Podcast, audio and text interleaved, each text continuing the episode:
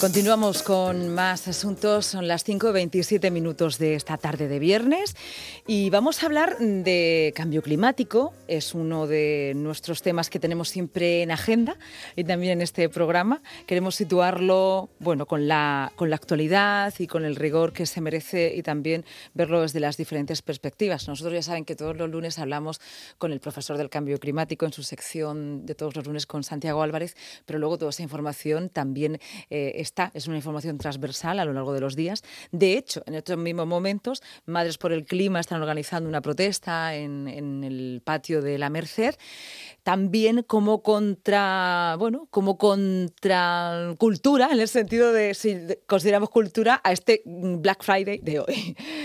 Hablamos de cambio climático y hablamos en este caso de resultados y de cifras, porque eh, Emilio Ballester, desde la Fundación Desarrollo Sostenible, estuvimos hablando con él el miércoles, le arrancamos un compromiso así en, en, antena, a, a quemarropa, iban a presentar ayer un informe sobre cambio climático, la preocupación de los españoles y españolas por el cambio climático, eh, donde los situamos también en nuestras eh, preocupaciones, en nuestros afectos, a qué estamos dispuestos. Y esos resultados se presentaron ayer. Hoy tenemos aquí, cumpliendo su promesa, a Emilio Ballester. Buenas tardes, Emilio, bienvenido. Hola, buenas tardes. Em, nada, esto lo tenemos ya reciente, recién salido del horno. Recién salido. Nos llama la atención, yo voy a, por titulares y, esto no los desglosa si le parece bien. El 60% de los españoles está preocupado por el cambio climático según el estudio que ustedes han hecho desde Fundación Desarrollo Sostenible.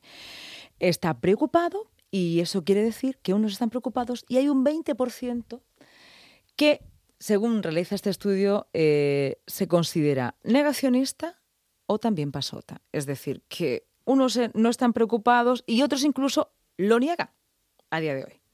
Sí, bueno, yo... Mm, no le llamo la atención. Bueno, sí, nos llama la atención muchas cosas del estudio que hemos hecho. Eh, yo creo que nos llama la atención también el que haya un porcentaje tan alto de personas preocupadas eh, por el cambio climático. Eh, porque aparentemente, pues bueno, los que vivimos inmersos en, una cultura de mejorar día a día nuestro medio y, nuestro, y nuestra calidad de vida de la población y de las ciudades, pues a veces pensamos que vamos solos por el mundo y realmente no estamos solos en el mundo. Hay muchísima gente. También hay otra gente que obviamente pues pues no lo tiene en cuenta. Algunos piensan que esto es cosa de la naturaleza y que siempre ha ocurrido así, seguirá ocurriendo. Hay otros que les da lo mismo.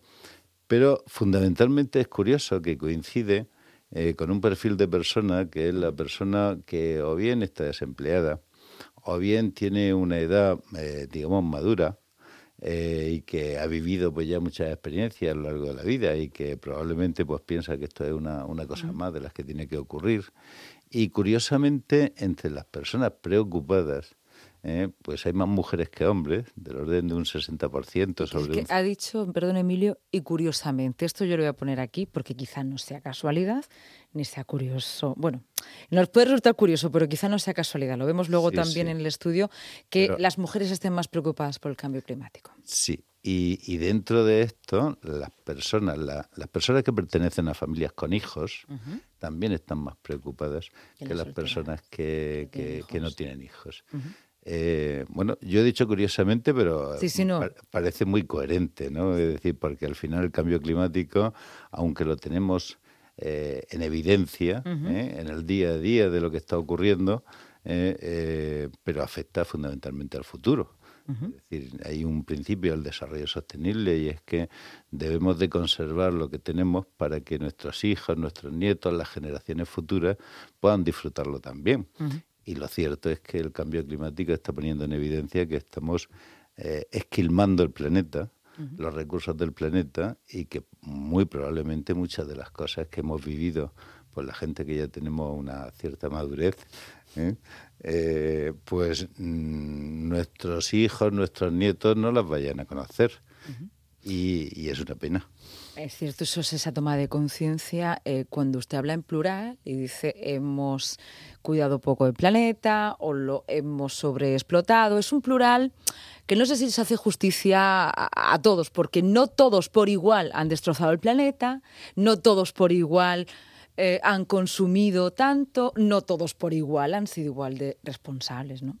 Bueno, lo que piensa, pues esa muestra que hemos hecho de más de 1.500 personas en toda España, eh, agrupadas por sexo, edad, hábitat, es decir, que ha sido una muestra que tiene solamente un 2,5% de margen de error, eh, pues piensan que los mayores responsables son los gobiernos y también las, las industrias, las mm. empresas grandes.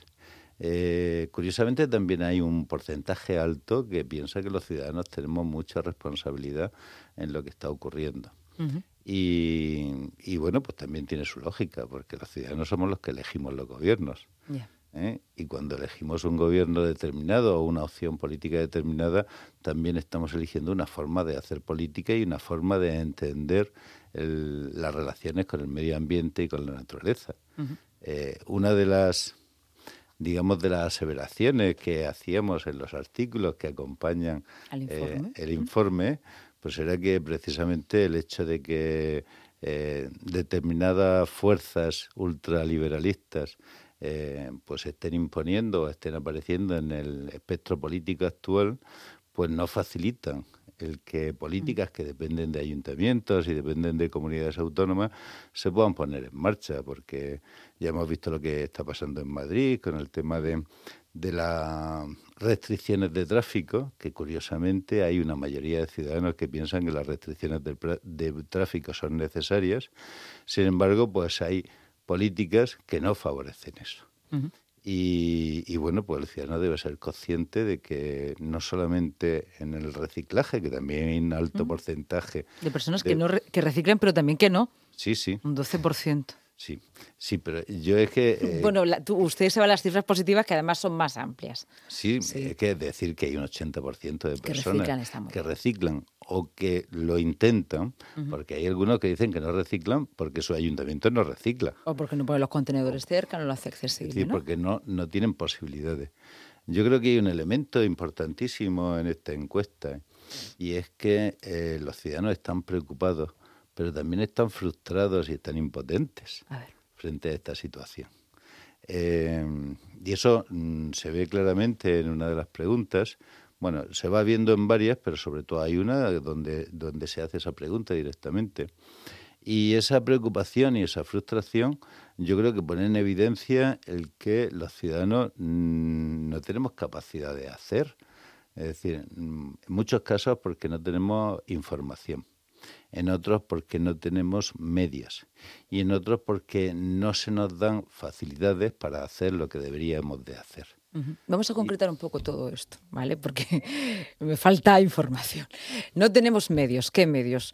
No se nos da para hacer lo que deberíamos de hacer. ¿Qué se nos tiene que dar y qué deberíamos de hacer? Bueno, yo creo que la primera cuestión es la información. Yo voy a poner... Está muy bien que digamos esto, perdone, porque estamos en un medio de comunicación y nuestra responsabilidad es dar información. Entonces, ¿qué información nos está dando?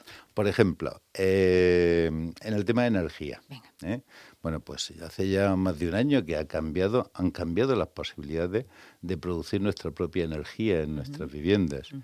Y, eso que se llama autoconsumo, pues ha pasado de ser algo que estaba penalizado con un impuesto que se llamaba impuesto al sol, a ser algo que tiene muchísimas posibilidades. Es decir, podemos producir energía en un edificio y compartirla a todos los vecinos, podemos producir en un barrio y compartirle a todos los vecinos del barrio, Podemos incluso producir entre vecinos que estemos a menos de 500 metros de distancia, independientemente de que estemos conectados a la misma línea u otra línea, y compartirla. Es decir, el autoconsumo compartido debería suponer una revolución. Sin embargo, a la pregunta de si usted conoce el, autoconsumo compartido, pues hay un 80%, un porcentaje muy alto de personas que no saben lo que es. ¿Esta información quién debería darla? Además de los medios.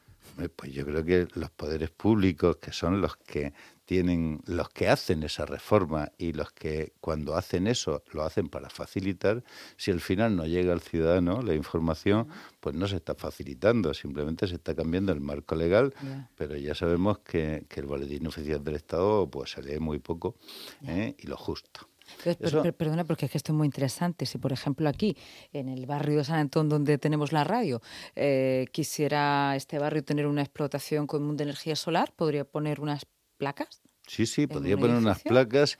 Podría, por ejemplo, toda esta zona de aparcamiento que hay aquí inmensa, donde está toda llena de coches, pues se podría poner con marquesinas. Esas marquesinas podrían estar cubiertas ¿Y de la pondrían los vecinos? Y la pueden poner los vecinos y yo creo que además como es un servicio que se da a cualquier ciudadano que vaya a aparcar su coche ahí después, pues también los poderes públicos podrían participar animando, incentivando, dando ventajas fiscales a los vecinos que se implican, eh, bajando el, el IBI, el impuesto de bienes, es decir, dando facilidades de muchas maneras. Sin embargo, yo creo que, ese es un tema de información. Sí, sí lo es. ¿eh? Y es de información donde la información es asequible, pero aquellos que tendrían que estar, eh, digamos, encabezando esa acción, ¿eh? pues no lo están haciendo suficientemente. Y eso quiere decir que, que al final el ciudadano dice, oiga, pero yo qué puedo hacer.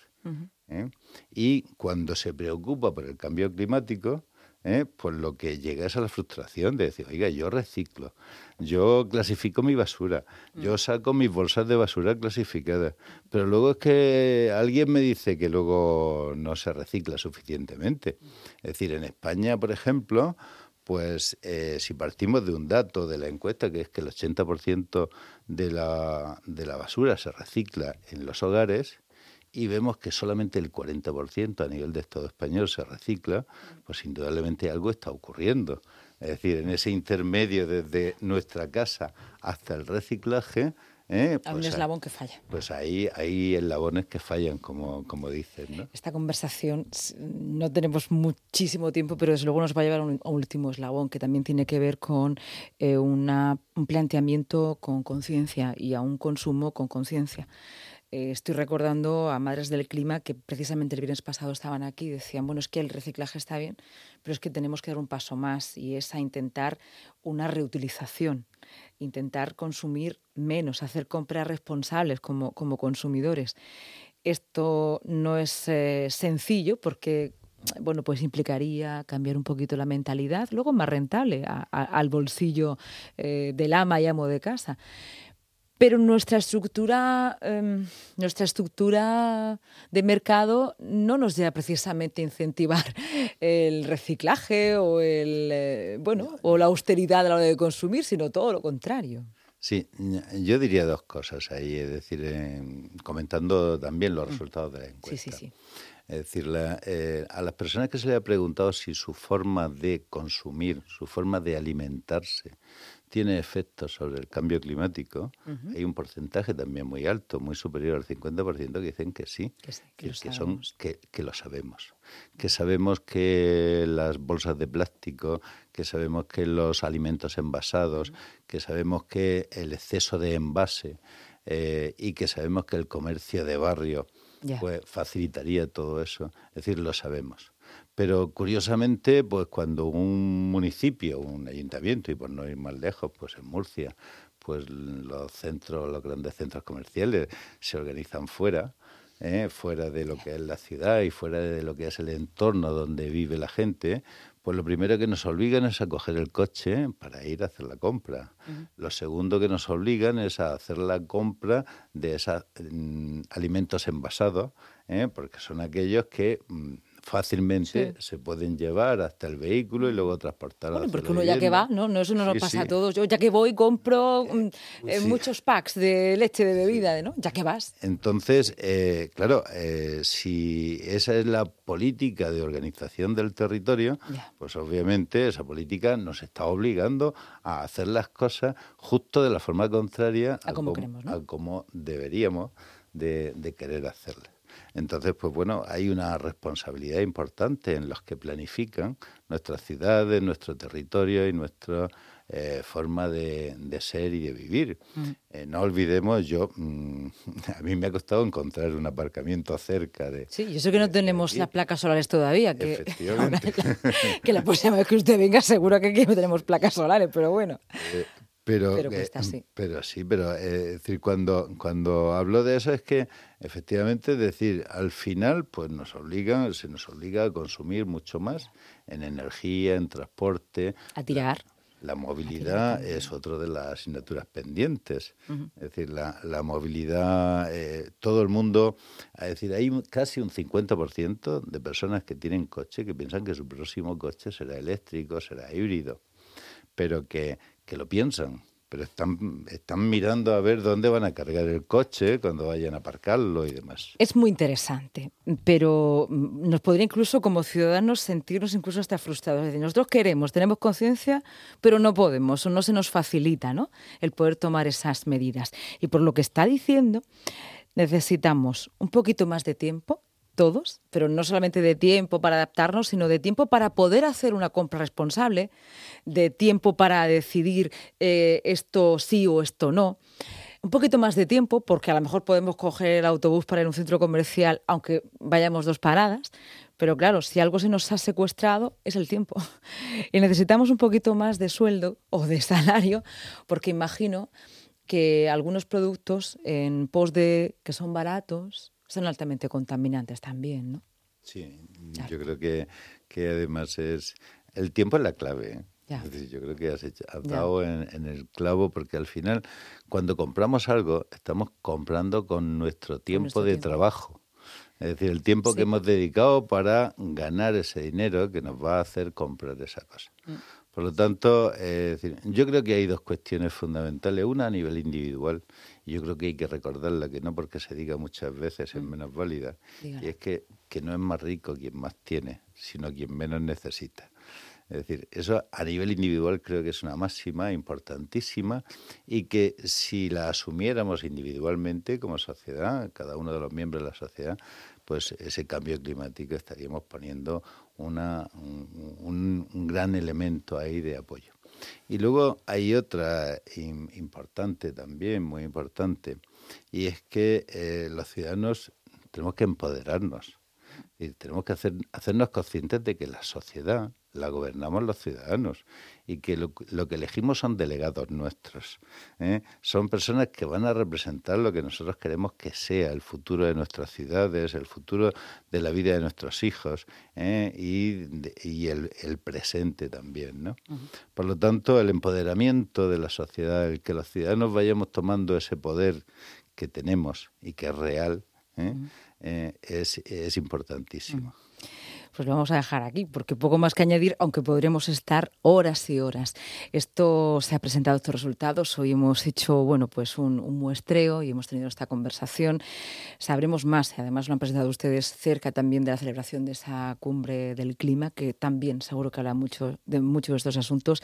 Emilio, mm, yo normalmente establezco compromisos de sucesión con las personas que viven aquí. Las entrevistas son interesantes y, y seguimos teniendo aquí este estudio, así que espero que vuelva por aquí, por afectos especiales, a repasar algunos conceptos, como por ejemplo el del tiempo, recuperar nuestro tiempo. Muchas gracias. Yo en eso estamos, seguimos e indudablemente dispuestos a estar aquí cada vez que sea necesario, ¿eh? a pasar este ratico aquí con estas reflexiones, con estos datos y con nuestra experiencia y nuestro trabajo que está en muchos ámbitos y que también es eh, importante que lo conozcan los ciudadanos de la región de Murcia. Muchas gracias. Pues nos encontramos en la radio pronto.